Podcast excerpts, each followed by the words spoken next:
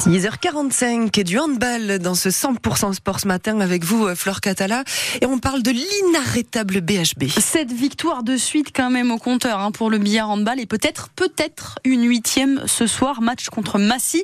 Le club est très, très performant en ce moment, c'est rien de le dire puisque il n'a pas perdu depuis le 24 novembre dernier. Billard qui compte bien poursuivre sur sa lancée ce soir au Sporting d'Est face aux joueurs de l'Essonne, Damien Gozioso. Oui, Massy, un nom qui claque quand on parle de handball, même si ces dernières années, le club a perdu de sa superbe. La preuve, à l'aller, alors que le BHB allait à peine mieux, les Béarnais s'étaient imposés de 11 buts dans l'Essonne.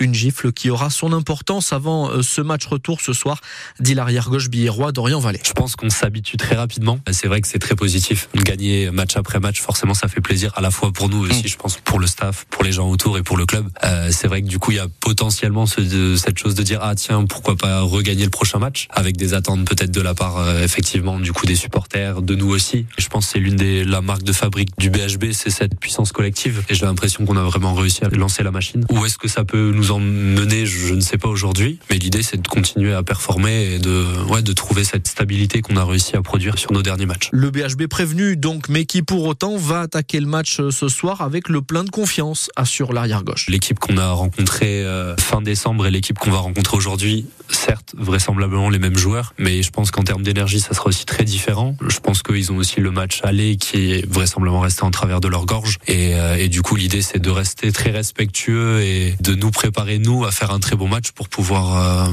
éventuellement repartir sur une nouvelle victoire. Et pouvoir continuer à regarder vers le haut. En cas de huitième victoire ce soir, Billard sera plus que jamais candidat aux phases finales à 10 journées de la fin du championnat. Et Billard Massy ce soir à 20h30 au Sporting d'Est. En tennis, Benoît Père éliminé du tournoi Terriga de Pau. Ah oui, il n'a pas passé les quarts de finale. Hier, d'autres Français ont été éliminés en même temps que lui. Pierre Hugerbert et Quentin Alice. Quentin Alice qui était le vainqueur à Pau hein, il, y a, il y a deux ans.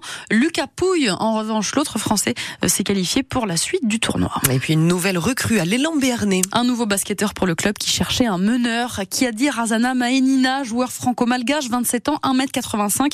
Il jouait à La Rochelle la saison dernière. Son portrait est à retrouver sur notre site internet francebleu.fr. Et puis en rugby, le tournoi des six nations des moins de 20 ans. Les Bleuets jouent ce soir avec des sectionnistes dans l'effectif. France-Italie, ce soir, 21h, match qui se déroule à Béziers. Et oui, le centre de la section Fabien Broboiry est donc titulaire, centre aussi euh, donc à la section paloise. Et puis le demi de mêlée, Thomas Souverbi sera là également, mais lui est remplaçant pour le match des Bleus, mais les grands cette fois, l'équipe qu'on connaît mhm. un peu mieux.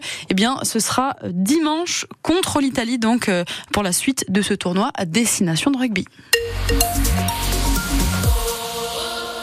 À 6